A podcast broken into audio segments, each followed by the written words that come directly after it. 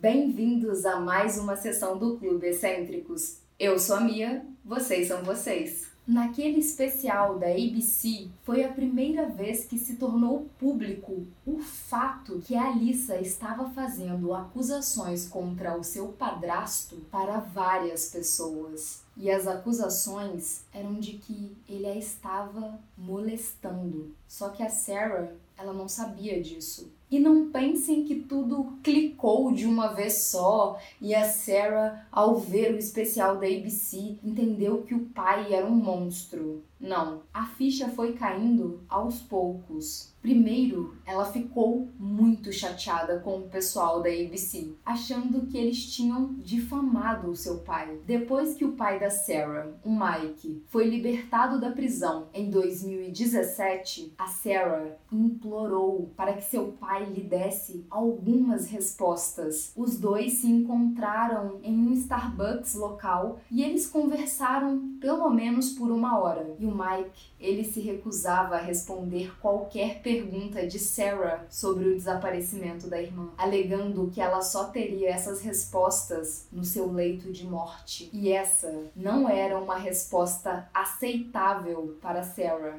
Em 2019, a Sarah iniciou o seu próprio podcast, Vozes pela Justiça. Diferente da maioria dos podcasts sobre crimes reais, esse podcast dá uma visão pessoal do custo que é perder uma pessoa querida, principalmente nessas circunstâncias. A Sarah mergulhou de cabeça na história da sua família. E aqui estão algumas coisas que a Sarah descobriu ao longo dos anos. Nas evidências encontradas na casa do Mike estavam diversas cartas, papéis que ele fez a Alissa assinar dizendo que ela não estava sendo molestada e que ela seguiria diversas regras que ele tinha inventado. É absurdamente nojento. E um amigo de Alissa apresentou em um episódio de podcast sobre o caso outras cartas que falavam sobre ela ser molestada. Alissa tentou denunciar o padrasto. Várias pessoas sabiam disso e após o ocorrido, eles foram até a polícia, mas só após o ocorrido. A Alissa chegou a dizer isso para o namorado, um dos seus meios irmãos, amigos e outros familiares. Ela tentou contar sobre os abusos para uma professora quando ela tinha 9 ou 10 anos, logo após a morte de sua mãe. Porém, ao que parece, não deu em nada. E Alissa nunca contou para Sarah. Talvez porque a Sarah era a bebezinha do papai e a Alissa tenha ficado com medo de falar para a irmã e a irmã falar para o pai e ela acabar tendo uma punição bem maior. Ou talvez porque ela queria preservar a irmã, ou ambos. Um dos primos de Sarah acabou morando com ela e o pai em meados dos anos 90. E ele conta que um dia ele chegou do trabalho e pegou uma fita do filme Dr. Dolittle. Só que, em vez do filme, ele encontrou material pornográfico gravado na fita. E eram duas jovens nuas, da cintura para cima. Elas cobriam o rosto com um jornal. E esse primo acredita que uma das meninas era Alissa e a outra uma amiga dela, que nunca veio a público. Ninguém sabe quem é a outra menina. Quando ele vê o material da fita, ele simplesmente desliga a TV, pega suas coisas e vai embora. E ele nunca explica pro Mike por que ele foi embora. Mas a Sarah se lembra desse primo simplesmente estar em casa em um dia e no outro não mais. Amigas dos irmãos da Sarah se apresentaram para dizer que o Mike era extremamente assustador e fazia algumas coisas realmente pervertidas.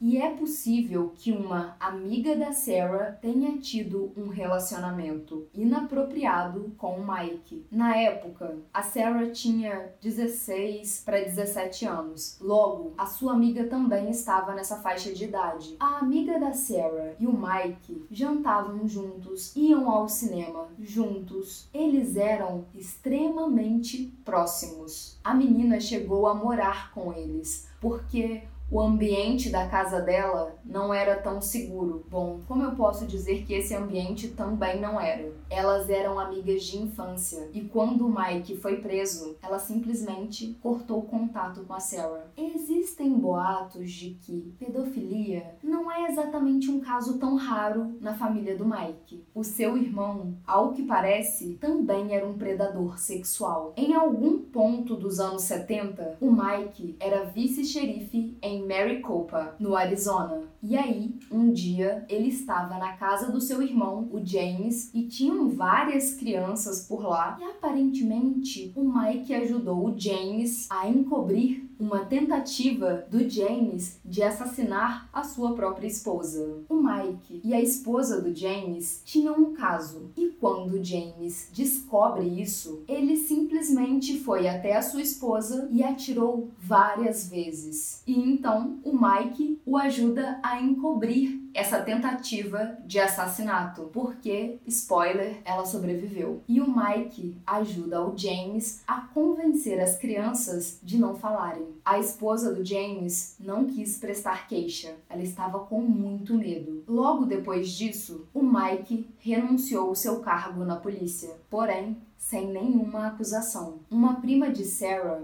filha do James, após a prisão do Mike, ela entrou em contato com a Sarah e ela disse: Eu acho que o meu pai ajudou o seu pai a matar a Alissa. Essa prima disse que o James estava no seu leito de morte e que ele havia dito coisas que ela precisava dizer para Sarah, mas ela nunca disse. Muitos teorizam que a Alissa está enterrada no Desert Center, na Califórnia, e que o Mike a enterrou ali com a ajuda do seu irmão, o James. Eles moravam relativamente próximos e seria muito fácil para o Mike ligar ligar para o irmão e pedir ajuda. E essa teoria surgiu por conta do manifesto do Mike. Ele diz que enterrou os dois homens do sindicato ali. Porém, a distância de Phoenix até Desert Center são de 4 horas, só de ida. Ida e volta, 8 horas. Não daria tempo para o Mike pegar a Alissa no colégio, fazer 4 horas de viagem de ida, fora desovar o corpo, etc, etc. Mais quatro horas de viagem de volta e ele ainda conseguir pegar Sarah na casa da amiga relativamente cedo. Existem outros lugares suspeitos, por exemplo, um shopping que estava sendo construído ou na cidade ou nos arredores. Ia ser um shopping ao ar livre e nesse local de construção existiam várias valas. Elas eram checadas uma vez quando abertas e depois ninguém mais supervisionava. Seria muito fácil para o Mike ou seu irmão desovarem um corpo no local. Era só cobrir com terra o suficiente para não denunciar que havia alguma coisa ali e depois eles jogariam cimento por cima. Ninguém nunca ia saber. É claro que a teoria do Desert Center não pode ser descartada. Afinal, o James poderia ter levado o corpo até lá. Em 2013, restos mortais foram encontrados no Desert Center, mas ao que parece, os resultados foram inconclusivos. A gente não pode dizer que era Alissa, mas também a gente não pode dizer que não era. Olhando para trás, a Sarah reanalisa a sua vida e eu não consigo imaginar quão traumático isso tem sido, porque ela começa a entender que o que ela pensava que era carinho do seu pai talvez não fosse. Por exemplo, o pai dela não só deixava ela matar aula, né? Ele a incentivava a fazê-lo. E ela acredita que isso, na verdade, não era um pai compreensivo. Era um pai que não queria gastar tempo com ela. Ele estava preocupado demais com a Alissa, ou com a amiga dela, ou com as amigas dos irmãos dela. Ele não queria ser pai. A Sarah acredita que o bilhete que a Alissa deixou, bom, a primeira parte foi escrita pela Alissa, mas a parte do dinheiro, ela já acha que ou o Mike forçou a Alice a escrever ou ele falsificou a sua caligrafia. Para Sarah, é muito provável que o Mike tenha se deparado com esse bilhete alguns dias antes ou talvez até no dia anterior ao desaparecimento e ele tenha pensado: fudeu, agora a Alissa vai embora, ela vai encontrar um adulto que provavelmente vai dar credibilidade para o que ela tá falando e eles virão atrás da minha pele. E ele não gostou desse cenário. E é nesse ponto que ele decide reescrever a história. Ela acredita que foi premeditado. Eu não sei de quem, mas a Sarah diz que ouviu de pessoas que o Mike havia levado a Alissa para o deserto e lá ele tentou agredi-la sexualmente. A Sarah acredita que o Mike estava encenando o que ele faria no dia que ele de fato pegasse a Alissa e é possível que ele tenha levado a Alissa para aquele local diversas vezes. E a gente não sabe exatamente que local do deserto é esse. E essa reincidência, isso de levar a Alissa várias vezes para o local, ou que seja uma vez, era para que ela se acostumasse e não se assustasse muito quando ele a levasse lá para matá-la. Mas isso é só uma teoria. O Mike era manipulador com a Sarah desde sempre. Ele costumava dizer que um dia ele sairia e nunca mais voltaria, ou que ele tiraria a própria vida. E o motivo das muitas faltas da Sarah no colégio, e inclusive ela desistiu do colégio no primeiro dia de aula do seu último ano, porque ela tinha muito medo de deixar o pai sozinho, porque ela realmente acreditava que ele iria embora ou que ele se mataria. E ela já tinha perdido a mãe, a irmã, os irmãos não estavam por perto. Ela achava que ela não conseguiria aguentar mais uma falta, mais uma perda. E afinal, o pai dela valia a pena. Quando ela quis que o namorado morasse com eles, ele deixou. Ele sempre dava dinheiro para Sarah ir ao shopping quando ela pedia. Ele a deixava beber, fumar, fazer festas em casa. Ele era o pai perfeito. Hoje, a Sarah entende que o Mike não era um pai, que tudo aquilo era negligência. Algumas pessoas foram até a Sarah para trazer uma outra teoria. Inclusive, a mais importante dessas pessoas é a tia da Sarah. E ela acredita que o Mike matou a sua irmã, a mãe da Sarah. A mãe da Alissa e da Sarah morreu de câncer no pulmão. E o Mike costumava dizer que ele processaria a indústria tabagista por fornecer a arma do crime. A mãe da Sarah preferiu estar em casa nos seus momentos finais. Ela queria estar perto das filhas, interagir com elas. E, gente, o ambiente hospitalar pode ser muito traumático para as crianças. E eu imagino que ter suas últimas memórias da sua mãe ali no hospital seja realmente muito triste. Ainda mais se você for uma criança. Então,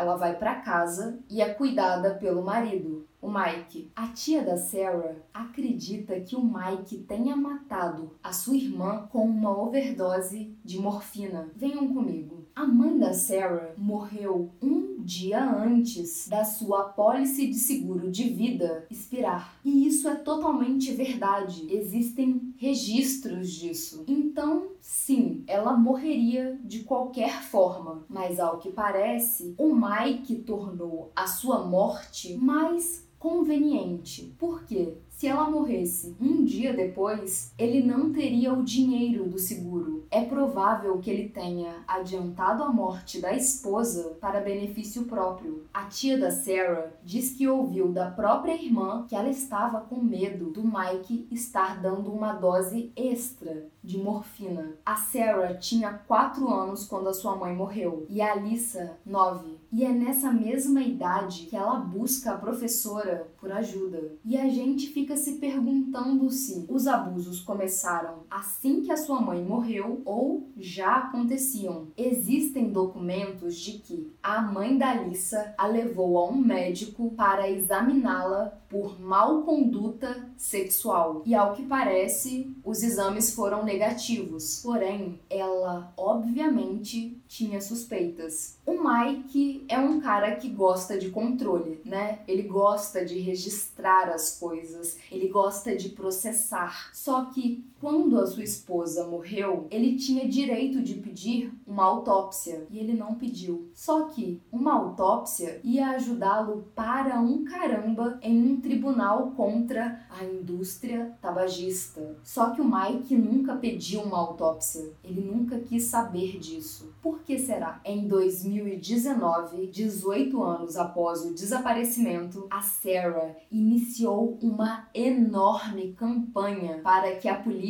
investigasse o seu pai. Ela compartilhou a sua história no Facebook, Instagram, mas foi no TikTok que esse caso virou uma sensação. Numa quinta-feira, 20 de agosto de 2020, Mike Turney, de 72 anos, foi acusado de homicídio de segundo grau, assassinato intencional, porém não premeditado, de Alyssa Turney. A promotora do caso, quando anunciou as acusações, deu crédito a Sarah Turney. Ela disse: "Sua perseverança e compromisso em encontrar justiça para sua irmã, Alyssa, é uma prova de amor de irmã. Por causa desse amor, a luz de Alissa nunca se apagou e ela viveu nas histórias e fotos que você compartilhou com a comunidade. Enquanto aguarda o julgamento do pai, a Sarah está usando as suas plataformas para ajudar outras famílias e obter justiça. Eu esqueci de falar qual era a minha teoria para o Thomas. Dá para se teorizar que talvez o Mike tivesse conhecido Thomas de alguma forma, não sei